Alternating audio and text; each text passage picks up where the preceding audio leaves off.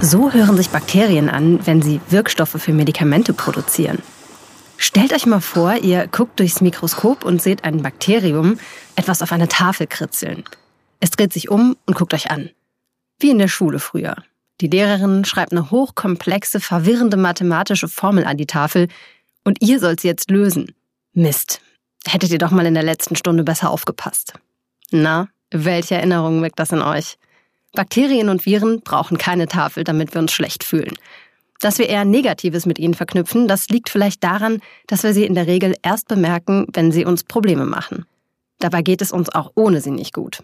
Sie gehören einfach zu unserem Leben dazu, auch wenn wir sie mit bloßem Auge nicht sehen können.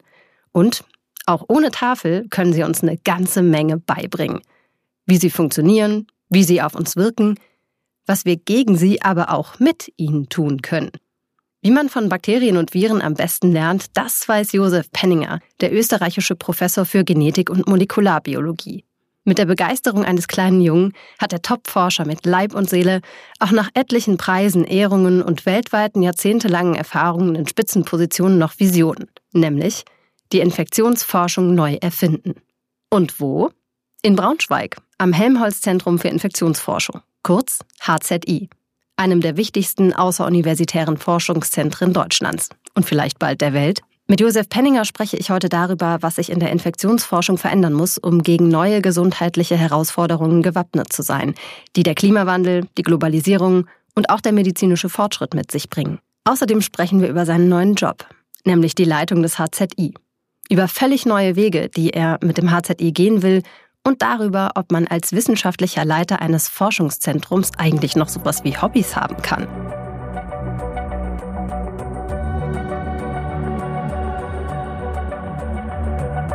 Wie lösen Bakterien und Viren Krankheiten aus? Wie wehrt sich unser Immunsystem dagegen? Und was müssen Wirkstoffe können, um gefährliche Infektionen zu bekämpfen? Am Helmholtz-Zentrum für Infektionsforschung, kurz HZI, wird nach Antworten auf diese Fragen gesucht wie diese Forschung funktioniert, wie die Ergebnisse in der Medizin genutzt werden und wer die Menschen sind, die hier forschen, das hört ihr hier bei Infect, dem Podcast des Helmholtz-Zentrums für Infektionsforschung. Ich bin Julia Demann, Biologin und freie Wissenschaftsjournalistin für den öffentlich-rechtlichen Rundfunk. In der ersten Folge geht es um die Zukunft des HZI. Und die liegt jetzt in den Händen von Professor Josef Penninger. Wir duzen uns hier, weil man das in der Wissenschaftscommunity so macht. Wir sitzen in der Bibliothek des HZI in Braunschweig, von Büchern umgeben, aber das geballte Wissen, das habe ich auch direkt vor mir sitzen. Das heißt, ich muss mich jetzt gar nicht durch die ganzen Bücher durcharbeiten, sondern kann jetzt einfach äh, Josef Penninger mit Fragen löchern. Josef, was kann man von Bakterien und Viren lernen? Ja, ich bin im, immer wahnsinnig fasziniert von Viren und Bakterien und es gibt da 3,8 Milliarden Jahre Evolution von Bakterien. Und, und ein Freund von mir in Harvard sagt immer, Menschen sind keine guten Chemiker, aber Bakterien können Dinge, die wir uns nicht, nicht mal vorstellen können. Ja, man kann ganz viel von ihnen lernen. Chemie, Biologie, Evolution, Wahnsinn, ja. Ich glaube, viele wollen das jetzt gerade nicht hören, aber wir wissen, nach der Pandemie ist vor der Pandemie.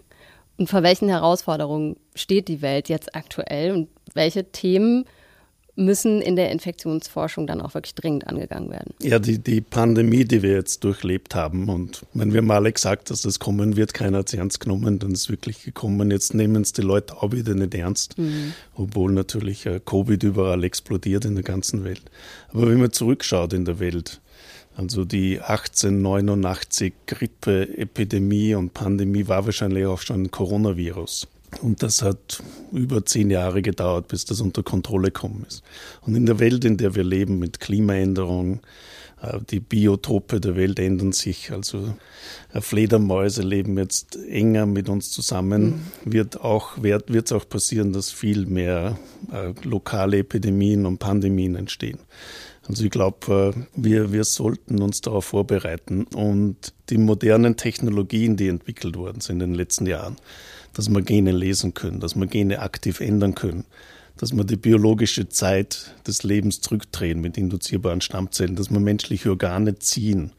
erlaubt es uns jetzt wirklich Dinge zu tun und, und mechanistisch rauszukriegen, wie Viren und Bakterien uns infizieren. Und ich glaube, das ist wichtig, dass wir uns auf das vorbereiten. Ich habe mal gehört von so vier Challenges, die du genannt hast. Kannst du die noch mal kurz benennen? Also, also irgendwie die Welt hat sich jetzt aufgestellt, dass Viren und Bakterien sind schlecht und jetzt tun wir was dagegen. Also ich glaube, wir sollten die Welt anders anschauen, dass wir Teil dieser Welt sind, dass wir das Ganze umdrehen und dass wir von Viren und Bakterien was lernen können. Und das ist, was wir machen wollen. Und äh, durch Covid hat sich auch die Forschungswelt und die Welt, wie wir so kennen, total verändert. Also viele Institute tun jetzt ähnliche Dinge, die das Helmholtz-Zentrum für Infektionsforschung halt traditionell gemacht hat. Also wir müssen uns mal in den kritischen Spiegel schauen. Was tun wir überhaupt? Wo wollen wir hin?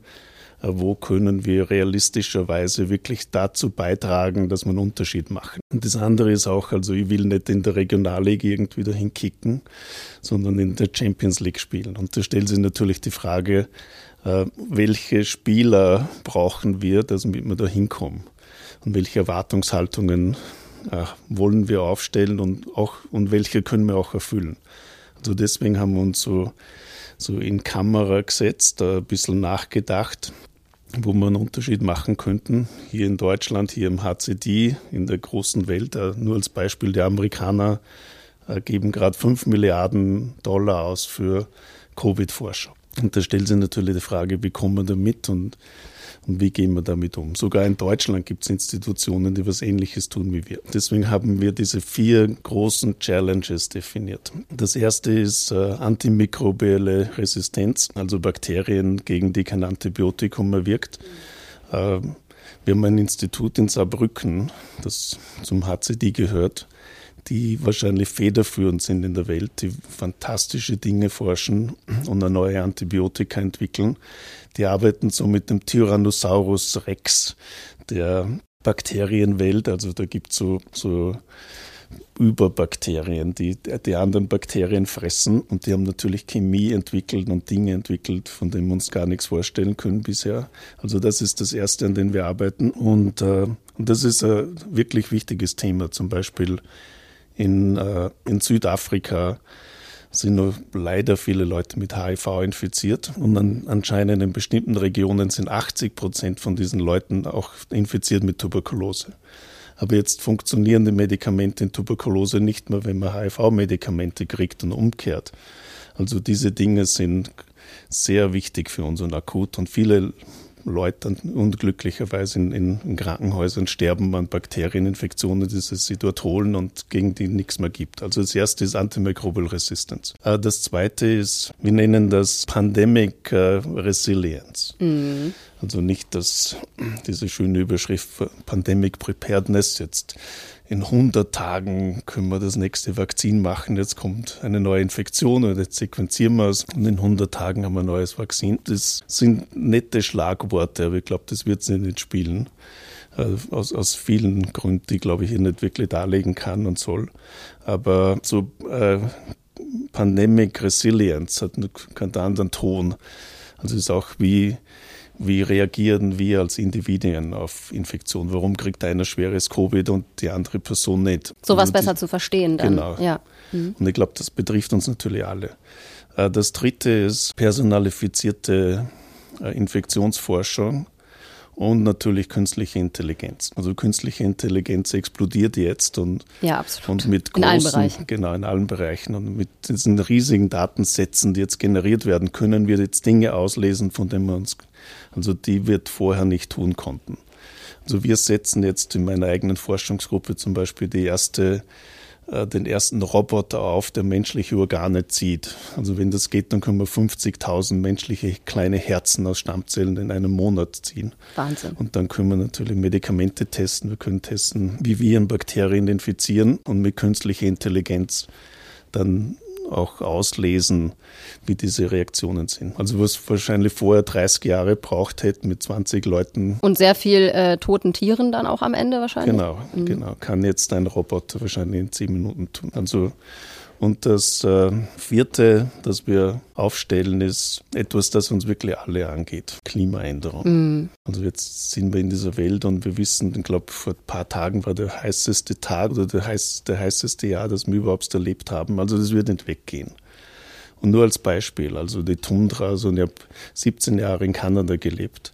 Und die Tundras schmelzen jetzt in Russland, in Nordeuropa, in Kanada. Ich habe das mal beim Skifahren in Österreich gesehen. Da war ich als Kind an, an einem Gletscher in Sölden und war dann zehn Jahre später da. Und äh, dieser Gletscher, der war einfach fast gar nicht mehr vorhanden. Das ja. fand ich sehr beeindruckend.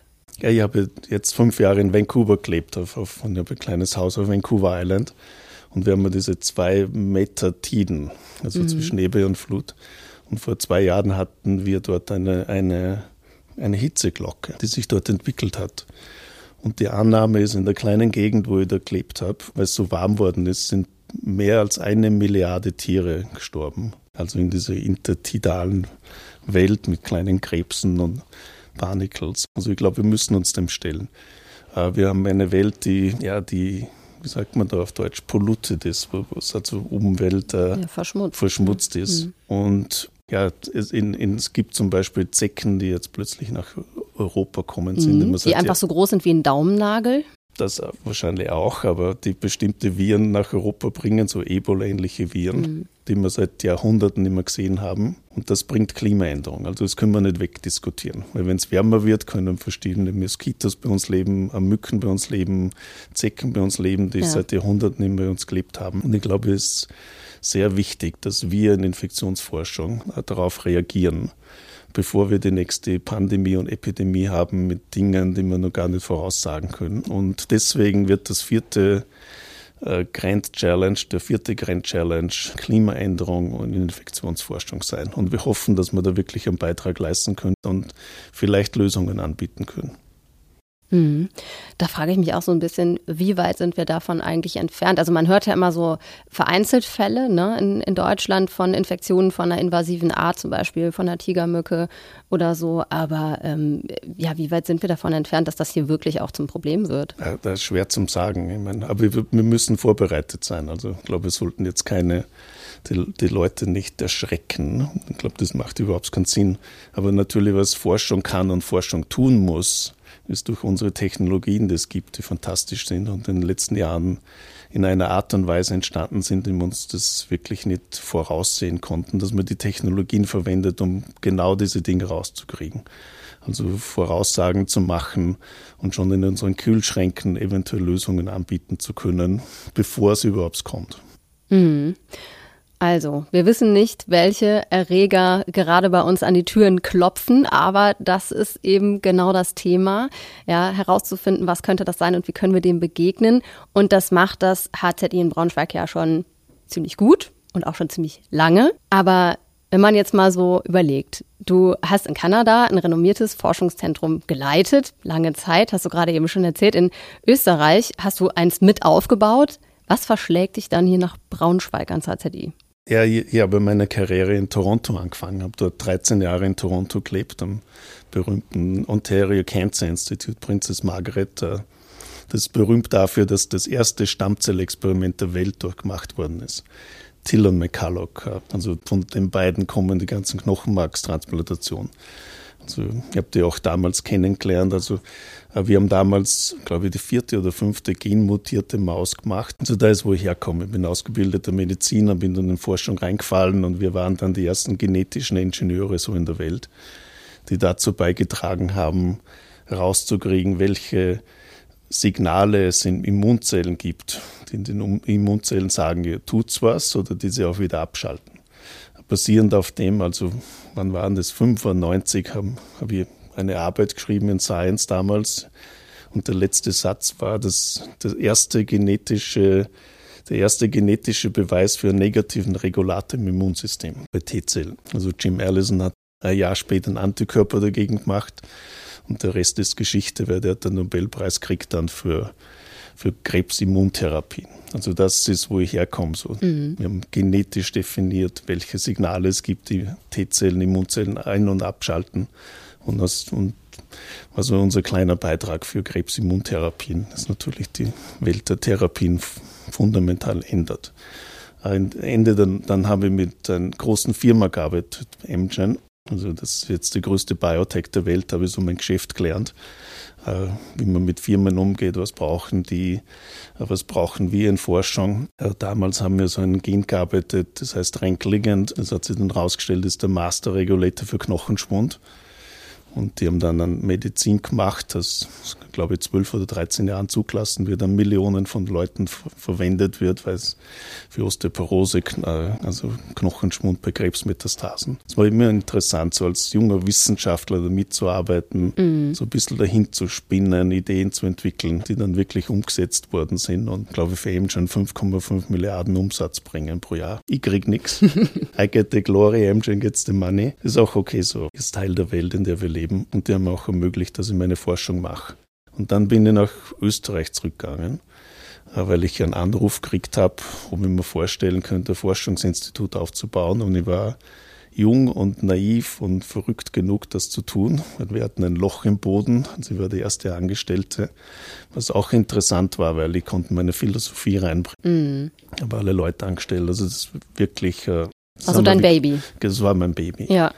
Also hat sie fantastisch entwickelt. Dort wurden zum Beispiel die ersten menschlichen Gehirnorganoide entwickelt aus Stammzellen. Also wir haben so ein Biotop gebaut, wo wir uns gegenseitig äh, geholfen haben und also ich habe mit Fliegen gearbeitet und, und mein Deputy, der Jürgen Knoblich, hat dann mit Menschenstammzellen gearbeitet, weil wir haben die ihm gegeben, weil wir haben auch in Europa, glaube ich, einige der ersten induzierbaren Stammzellen gemacht damals. Und plötzlich zeigt er mir auf seinem Cellphone, das erste menschliche Gehirn aus einer Stammzelle gezogen. Und so, das war der Platz. Also die, die Idee war, dass man Talente holt und denen äh, finanzielle, spirituelle und intellektuelle Freiheit gibt, um auf dem Spielplatz der Wissenschaft zu spielen. Und ja, und nach vielen Jahren, nachdem ich das geleitet habe, haben wir gedacht, es ist wieder Zeit, dass ich wieder in die Welt gehe. Äh, paranoide alte Professoren gibt es genug in der Welt. Also dazu, den brauche ich nicht beitragen. Und dann bin ich wieder nach Kanada zurückgegangen und habe dort für die letzten fünf Jahre das größte Life Science Institut an einer kanadischen Universität geleitet, in Vancouver an der University of British Columbia. Warum will man dann erstmal nach Europa zurück und dann nach Braunschweig? Warum das HZI? Weil, weil mich hat das nun mal interessiert. Also wie gesagt, in der Champions League der Forschung mitzuspielen. Und ich glaube, das HCD und Helmholtz äh, haben die Gelegenheit, das zu tun. Das HCD ist ja schon fantastisch. Also wir gehen schon von sehr guten Basis aus und ich lerne mehr und mehr, wie tolle Wissenschaft hier passiert. Also nicht nur hier in Braunschweig, sondern auch in, in unseren äh, Instituten in Saarbrücken, in Würzburg, in Greifswald, in Hannover. Also das, da ist schon was. Die Frage ist jetzt, wie kommen wir so vom zehnten Platz in der deutschen Bundesliga dahin, dass wir jedes Jahr unter die letzten vier der Champions League der Infektionsforschung kommen. Und sowas hat mich interessiert. Und die geben mir hier die Gelegenheit, genau das umzusetzen. Du willst das Helmholtz-Zentrum ja auch äh, quasi für zum, zum größten und besten Zentrum für Infektionsforschung in der Welt machen. Das ist so deine Vision, oder? Genau. Ja, und wie weit, äh, wie weit ist der Weg noch bis dahin? Genau, jetzt mal, wenn die Leute Vision hören, dann schlucken sie mal. Aber die, die, die Sache ist halt einfach für mich, ähm, man muss ja Ziel setzen, man muss Erwartungshaltungen setzen. Weil wenn man das nicht setzt, dann kommt man auch nicht hin. Die Frage wird sein, ob wir da wirklich hinkommen oder nicht, aber zumindest mit der Erwartungshaltung können wir jetzt die Stufen bauen, wo wir da hingehen wollen. Das ist nicht den Mond und die Sonne zu versprechen, sondern den ersten und zweiten Stockwerk in einem Haus und jetzt machen wir die Stufen, dass wir darauf gehen. Und wenn man das weiß und wo man hin will, dann agiert man natürlich ganz anders. Wie setzt man die Organisation auf? Was braucht man dazu? Also da, die Organisation hier ist toll, aber es gibt Dinge, die man noch nachbessern kann. Ja, es ist nicht nur Wissenschaft, sondern auch viel Management. Ne? Absolut, ne? ja. Mhm. Schon, schon diese Dinge wie Onboarding, wenn jemand aus dem Ausland kommt, dass die am nächsten Tag arbeiten können. Also diese, diese Welcoming Culture, die man da aufsetzt. Äh, dass man Leute hat, die mithelfen, den jungen Wissenschaftlerinnen helfen, dass sie äh, Anträge schreiben, dass sie, dass sie Gelder reinholen, dass sie sich positionieren können in der Welt also mit Medien und Twitter und, und Twitter jetzt nicht mehr so, aber mhm. mit anderen Medien. Also dass wir uns in da aufstellen. Das Zweite ist natürlich, dass man äh, schafft, äh, tolle junge Wissenschaftlerinnen herzuholen, weil am Ende geht es darum, die Leute machen einen Unterschied. Und wenn man den nicht herkriegt, dann können wir lang drüber reden, wie toll alles ist. Also wir müssen schauen auf, auf jeder Ebene, von Studenten zu Leuten, die in der Administration sind, zu Postdoctoral Fellows, zu Wissenschaftlerinnen, dass wir die Top of the Top der Welt hier kriegen. Und warum soll jemand zu uns kommen nach Braunschweig, als in Harvard zu bleiben oder in Stanford? Und dadurch müssen wir natürlich, äh, glaube ich, besondere Anstrengungen machen, um die Leute zu überzeugen, dass sie zu uns kommen, also mit der Kultur. Also ich, ich vergleiche das immer so, wie wenn man eine Fußballmannschaft aufbaut. Ja, ich sehe schon, Fußball ist auf jeden Fall äh, ne? ist eine Leidenschaft. Österreicher. Okay. Aber das, ich glaube, ist eine gute Metaphor, Metapher, weil äh, ja in, in so einer Mannschaft gibt es einen Kapitän und es gibt eine Stürmerinnen, die gern Tore schießen und es gibt Leute, die gern verteidigen. Und dann gibt es auch diese Kultur. Wie schafft man das überhaupt? Wie, wie, wie baut man sowas auf, das Sinn macht, das langfristig wirkt? Jetzt kann man so viel Geld haben, dass man dann halt die Superstars einkauft und denen das Geld nachwirft. Aber ich glaube, für das ist wahrscheinlich Braun, äh, Braunschweig der falsche Platz. Das kann Harvard tun, das kann äh, London tun, das kann vielleicht auch Berlin oder München tun. Aber ich glaube, wir brauchen eine andere Kultur und die andere Kultur. Und deswegen vergleiche ich das immer mit dem alten FC Barcelona, ist so, ein, so eine Akademie von jungen Talenten zu entwickeln mhm. und, und wirklich an die zu glauben und die langsam heranzuführen. Und aus ein paar von denen wird ein Lionel Messi der Forschung werden. Und genau das wollen wir. Und, und also wir wollen jetzt 20 junge Wissenschaftlerinnen hier nach Braunschweig holen und wenn es gut geht, zehn junge Clinician Scientists nach Hannover. Und wenn uns das gelingt, reden wir jetzt über die Entwicklung des HZI für die nächsten 20, 30 Jahre. Weil das sind die, die dann in den, in den nächsten Jahren die Infektionsforschung in Deutschland und Europa federführend voranbringen werden. Also jetzt ist gerade die Zeit, Dinge zu initiieren, die wirklich langfristig in die Zukunft wirken. Ist das auch unter dem Begriff Microbial Stargazing zu verstehen? Äh, ja, absolut. Das ist mein Programm, das ich aufgesetzt habe. Also wir nennen das Microbial Stargazing. Das klingt für mich so ein bisschen wie so eine ähm, Weltraummission für Mikroben, als ich das zum ersten Mal gehört habe, den Begriff. genau, das war genau die Idee. Und der Grund ist, wenn man in die Ozeane schaut, in unseren Ozeanen leben mehr Viruspartikel als alle Planeten im Universum. Und deswegen Microbial Stargazing. Also wir können so viel lernen auf unserem Planeten. Wir brauchen gar nicht rausschauen. Und in unserem Planeten gibt es so viel zu tun. Nur als Beispiel, es gibt 30.000 Bakterienstämme, die man ziehen kann, also die man ins Labor bringen kann und, und vermehren kann. Die Annahme ist aber, dass es 1,7 Milliarden verschiedene Bakterienstämme in dieser Welt gibt. Also wir kennen nicht mal die Oberfläche dieser Welt. Es gibt Bakterien, die so sie 1000 Meter unter der Erde leben können. Es gibt Bakterien, die Plastik aufräumen können. Es gibt Bakterien, die Benzin produzieren können. So Microbial Stargazing in einer Art und Weise, dass man nur das Universum schaut, aber auch Dinge entwickeln mit synthetischer Biologie, die wirklich, wenn wir das hinbekommen, die Welt, die wir kennen, fundamental ändern wird. Zum Beispiel wäre es nicht toll, wenn jeder einen Bakterientank im Keller hat, das alles heizt und, und Strom macht. Mhm. Das würde das Gefüge unserer Welt fundamental ändern, auch das politische Gefüge. Also deswegen Microbial Stargazing. Nicht nur, die sind schlecht und jetzt tun wir schnell was dagegen. Das tun wir sowieso und das tun wir auch sehr gut. Das ist auch einer unserer wichtigen Aufträge aber auch, dass man dieses 3,8 Milliarden Jahre lange Wissen diese Bakterien, Bakterien und Viruswelt ja. verwendet, dass wir verstehen, wie Umweltänderungen unser Leben beeinflussen, wie man ja auch die politischen Gefüge, die wir alle kennen, wie verrückt die sind manchmal, dass, dass wir die fundamental ändern können. Und ich glaube, das, so stelle ich mir das vor. Nicht nur, dass wir in unsere Box eingefangen sind, das, sondern dass wir auch als Wissenschaftlerinnen einen gesellschaftspolitischen Auftrag haben. Hm. Also auf jeden Fall mehr Kreativität in der Forschung höre ich da auch äh, ganz massiv raus. Du hast es eben auch schon mal gesagt, ne, in den USA oder in China, da läuft das schon ein bisschen anders. Da kann sich Deutschland auf jeden Fall ein bisschen ein Beispiel dran nehmen. Und dafür brauchst du eben neue Forschende, SpitzenforscherInnen brauchst du und wie findet man die? Du hast es eben auch schon mal angesprochen, dass man die jetzt, dass du die jetzt brauchst. Das ist ganz wichtig, um eben Innovation und Kreativität jetzt äh, hier zum HZI nochmal zu bringen. Wie findest du die und welche Eigenschaften sollten die auch mitbringen? Jetzt mal eine, eine sehr gute äh, Message zu verbreiten. Also durch meine Bestellung und die Anträge, die wir gestellt haben, haben wir jetzt am HCT 60 äh, Millionen Euro zusätzliches Geld reingeholt, um junge Forscherinnen hierher zu holen. Also das werden wir ausgeben in einer Art und Weise, dass man die besten Talente der Welt überzeugt, dass sie zu uns kommen. Äh, die ersten Ausschreibungen sind gemacht, also wir sortieren jetzt gerade durch. Äh, wir kennen unsere Leute in in San Francisco und in, in Vancouver und in Toronto und in New York, die man natürlich anrufen und in Boston und sagen, schickt uns eure, eure besten Studenten und Postdocs, wir haben neue Stellen.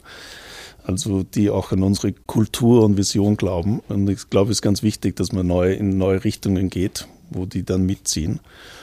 Und dann schauen wir mal. Und die ruft man natürlich äh, an und also wir spielen natürlich das Spiel, um die Leute, die gut sind, zu überzeugen, dass sie zu uns kommen sollen. Aber die sind erst da, wenn sie unterschrieben haben. Das weiß ich ja schon. Ich bin schon lange ja, aber so, so, ein Anruf vom HZI äh, von dir, ähm, ja, möchtest du nicht bei uns forschen, dann weiß man, glaube ich, dass man offensichtlich ganz gute Forschung macht. Das unter anderem und noch andere Aufgaben machen um die 1000 Menschen an sechs verschiedenen Standorten äh, Braunschweig, Hannover, Hamburg, Saarbrücken, Würzburg und Greifswald. Hier musste ich jetzt mal kurz spinksen auf meinen Zettel. Die arbeiten für die Infektionsforschung. Wie groß ist die Herausforderung, ein so, so ein interdisziplinäres Zentrum von so einem Ausmaß zu leiten?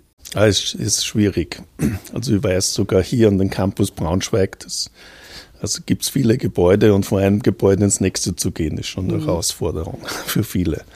Und ich weiß in Wien, also wir haben diesen Campus gehabt im dritten Bezirk, der sich toll entwickelt hat und die Medizinuniversität war drei Kilometer weg. Da hat man schon kaum mehr zusammengearbeitet. Also mir ist das durchaus bewusst und die besten Plätze und, und ich glaube, das muss man immer wieder sagen. Und irgendwie, das ist ein den Geldgebern und an der Politik meist verloren. Die, der wichtigste Platz einer Forschungsinstitution ist die Cafeteria. Es ist nicht, dass man die letzte Technologie hat, das sowieso, aber die Tech, also die Cafeteria, die, diese intellektuelle dieser Platz, wo man sie zufällig trifft, reinrennt und Ideen generiert. Und da wird es natürlich ein bisschen kompliziert, ja. wenn man in mhm. ganz Deutschland verstreut ist. Aber wir, wir haben auch Pläne, wie man das besten integrieren kann. Also wie man Gelder verteilt, dass jemand aus Saarbrücken, mit dem man hier in Braunschweig zusammenarbeitet, dass man die Leute mehr zusammenbringt. Aber natürlich auch größtmögliche Autonomie macht, weil ich kenne meine Forscher. Das ist so wie mein, also so ein Katzenstall. Und, und, das muss man auch wissen und das muss man ehren und das muss man fördern. Diese, dieses kreative Chaos, das man braucht, das man was weiterbringen. Das ist auch wichtig. Das kann man nicht in Matrixes reinmessen. Und, aber ich habe diese Plätze besucht und wir haben beste Beziehungen und, und, und die werden auch sehr eingebunden, also in die Entscheidungsprozesse, auch natürlich in die Visionen, die wir entwickeln wollen in der Zukunft, sodass ich das nicht allein tue, sondern gemeinsam mit den anderen. So, aber schauen wir mal, wie das wird. Aber das klingt auch, also es klingt erstmal, dass du total zuversichtlich bist, ne? so klingt das. Und es klingt aber auch, dass dir ähm, Equality und Diversity sehr, sehr wichtig sind, oder? Ja, absolut. Ich meine, ich habe jetzt fünf Jahre in Vancouver an UBC gearbeitet. Das ist wahrscheinlich der, der, der weltführende Platz für EDI. Also Equality, Diversity, Integration. Und äh, sagen wir mal so, ich glaube, Europa braucht eine gute Portion davon. Und manchmal, wenn ich mir anschaue, wie Dinge hier noch passieren, so, es wäre unvorstellbar in Kanada, dass man dass bestimmte Leute bestimmte Dinge sagen. Äh, ich glaube, da da gibt es noch viel aufzuholen, nachzuholen. Und wir wollen uns auch in einer Art und Weise aufstellen, dass wir federführend in Deutschland sind, dass alle auf uns schauen. Das ist der Platz, wo EDI gelebt wird. Wo das, ist, das ist schon in unserer DNA, über das reden wir gar nicht mehr lang. Das ist der Platz, wo man sein will. Und am, am Ende geht es ja darum, die Würde der Leute zu schätzen. Wir sind alle anders und, und wenn, wenn nicht die, die Wissenschaft äh, das schätzen soll. Ich meine, also für mich war Wissenschaft immer auch das, soll ich sagen, das, das Toleranteste, was man tun kann, äh, ein, ein Friedensprojekt. Weil wir können über ein Problem nachdenken, warum steht der Tisch, was ist die Physik dahinter, wie funktioniert ein Bakterium. Und da ist es uns und muss es uns komplett egal sein, wie jemand ausschaut, welche Religion jemand hat, welche Vorlieben jemand hat. Wir wollen ein, ein Problem gemeinsam lösen und deswegen glaube ich, hat Wissenschaft einen ganz wichtigen Auftrag. Das ähm, ja, zeigt doch einfach mal, dass du eben nicht nur Wissenschaftler bist, sondern du bist eben auch ein Mensch, ein ganz normaler Mensch, jeder andere auch. Und ich muss ganz ehrlich sagen, ich frage mich die ganze Zeit schon, wie du dich zweiteilen kannst. Also Du bist jetzt der wissenschaftliche Geschäftsführer des HZI in Braunschweig, wirst da auch selbst forschen mit einer eigenen Abteilung. Du baust aber gleichzeitig auch noch ein neues Zentrum auf, und zwar das Erik Kandel Zentrum für Präzisionsmedizin in Wien. Welche Überlappungen gibt es da und ähm, welche Kooperationsmöglichkeiten siehst du vielleicht auch? Weil das ist, also das muss man ja irgendwie alles mal hinkriegen. Tag hat ja nur ja, 24 Stunden. Ja, es gibt viele Kooperationsmöglichkeiten. Also, und ich hoffe, dass wir uns mehr integrieren. Uh, Wien ist zum Beispiel uh, der Standort mit den meisten Studenten im deutschsprachigen Raum. Ich glaube, mehr als 200.000 Studentinnen. Also das, da ist auch ein Platz, wo man zusammenarbeiten sollte. Also, und, und hier haben wir Technologien, die es in Wien nicht gibt. Also ich glaube, da gibt es sehr viele Überlappungen und das ist natürlich wichtig für mich, dass wir eng zusammenarbeiten. Das Erik Kandel Institut für personalisierte Medizin ist mir ganz wichtig. Erik äh, ist einer meiner Mentoren. Also Erik Kandel hat 2000 den Nobelpreis gekriegt, ist jetzt noch wahrscheinlich der berühmteste Neurobiologe der Welt. Also sein Nobelpreis war für die molekulare Kontrolle Veränderung. Also war gerade vor zwei Monaten in New York zum Abendessen mit Erik. Also, und und äh, er hat uns erlaubt, seinen Namen zu verwenden. Das, Erik ist jetzt 94. Und, und, und er hat mir, mich gefragt, weil wir uns gut kennen, dass ich mich bitte darum kümmern soll. Also das ist sehr persönlich für mich, dass das nicht irgendwie im Mittelmaß untergeht, sondern dass das wirklich Weltklasse wird. Und äh, die, die Medizinuniversität Wien hat mir mehr oder weniger carte blanche gegeben, das, das zu entwickeln. Und schauen wir mal. Also 2026 wird es ein Gebäude geben. Also jetzt haben wir mal drei Jahre Zeit, das zu entwickeln. Also was soll das sein? Welche, wir können nicht alles tun. Also wo, können wir unsere Stärken ausspielen? Äh, wie kann man das integrieren mit, mit der Ausbildung an der Medizinuniversität? Also das stellen wir uns so vor als so ein Living Lab, wo die besten jungen äh, Medizinerinnen äh, dort Forschungsprojekte machen können in, in, in Freiheit und Unabhängigkeit und, und nicht irgendwie stecken bleiben in den Karrierestrukturen von großen Departments und Abteilungen. Also zwei Weltklasse-Forschungszentren gleichzeitig. Äh, frage ich mich, wie bleibt da überhaupt noch Zeit für ähm, Alltag? Ich habe eben schon mal rausgehört, du bist großer Fußballfan. Was ist deine Lieblingsmannschaft? Äh, Rapid Wien. Und natürlich mein Dorfverein, wo ich herkomme, die Union Gurten. Und du spielst sogar auch noch selber. Ich weiß nicht, wie, wie, wie machst du, wie schaffst du das noch? Schläfst du überhaupt? Also wenn ich in Wien bin, wir haben unsere Fußballmannschaft, wir treffen uns jeden Samstag äh, Vormittag um neun. Das ist ganz toll. Der frühere Bundeskanzler ist zum Beispiel einer meiner Mitkicker, von dem ich viel gelernt habe über Politik. Und auch der Grund ist, warum ich nie in Politik gehen wollte, wenn man das weiß, was da wirklich passiert. Äh, also ist eine wirklich nette Gruppe. Aber ich darf auch in der österreichischen Ärzte-Fußballnationalmannschaft mitspielen. Und wir haben immer so Weltmeisterschaften, wow. wo wir spielen. Letztes Mal sind wir zwar Letzter geworden, aber es, es herrschte der olympische Gedanke dabei. Und es ist ganz nett, aber der österreichische Dress und die österreichische Nationalhymne wird gespielt und fünf Leute schauen zu bei uns, weil wir nicht wirklich gut sind. Aber, also, aber sonst, äh, ja, leider komme ich nicht zu viel dazu. Aber ich glaube, es ist wichtig, also für uns alle, dass man, dass man was immer man mag. Ich mag als Fußball spielen, aber manche mögen Fahrrad fahren oder Yoga. Ich glaube, es ist ganz wichtig, dass man, dass man unseren Körper auch fühlt. Nur, wir sind ja nicht nur im Kopf und das gehört auch zusammen. Also es hat immer für mich zusammengehört, so, so, dass man, dass man gesund lebt, dass man gesund sich halbwegs ja. gesund halt, hält. Und äh, sonst, ja, ich lese liebend gern. Das ist meine zweite riesige Leidenschaft. Ich lese viel. Und in Kanada habe ich jetzt endlich mal Zeit gehabt, äh, die alten Klassiker zu lesen, wie Don Quixote oder, oder Moby Dick von Herman Melville. Das, das Buch finde ich unglaublich. Also, ja, das muss man mal gelesen haben. Ne? Das ist Shakespeare in Prose. Also ja. sowas. Und ich habe so äh, amerikanische Autoren entdeckt, die absolut fantastisch sind. Cormac McCarthy zum Beispiel, der vor kurzem gestorben ist. Hilary Mantel liebe ich. Also ich lese und natürlich Don Quixote ist einer meiner, einer meiner Lieblingsbücher. Also man merkt einfach, ähm, du, dir wird, glaube ich, nie langweilig auch nicht im, im Alltag, wenn du, also im Alltag äh, abseits von der Arbeit, äh, wenn du denn mal ein bisschen Freizeit hast. Und ich glaube, das ist ganz, ganz wichtig für die Zukunft des HZI, dass du eben deine Vision hast, dass du immer wieder neue Ideen hast, dass du in kreativen Austausch gehst mit anderen und dass du auch einfach schon super viel gesehen, erlebt, gemacht und erreicht hast.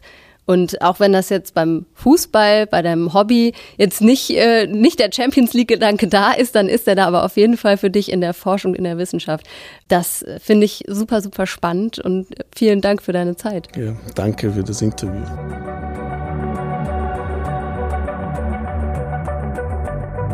Infekt ist ein Podcast der Helmholtz Zentrum für Infektionsforschung GmbH Braunschweig. Produziert von TVN Corporate Media. Creative Producer Rolf Rosenstock und Malte Füllgrabe. Ich bin Julia Demann.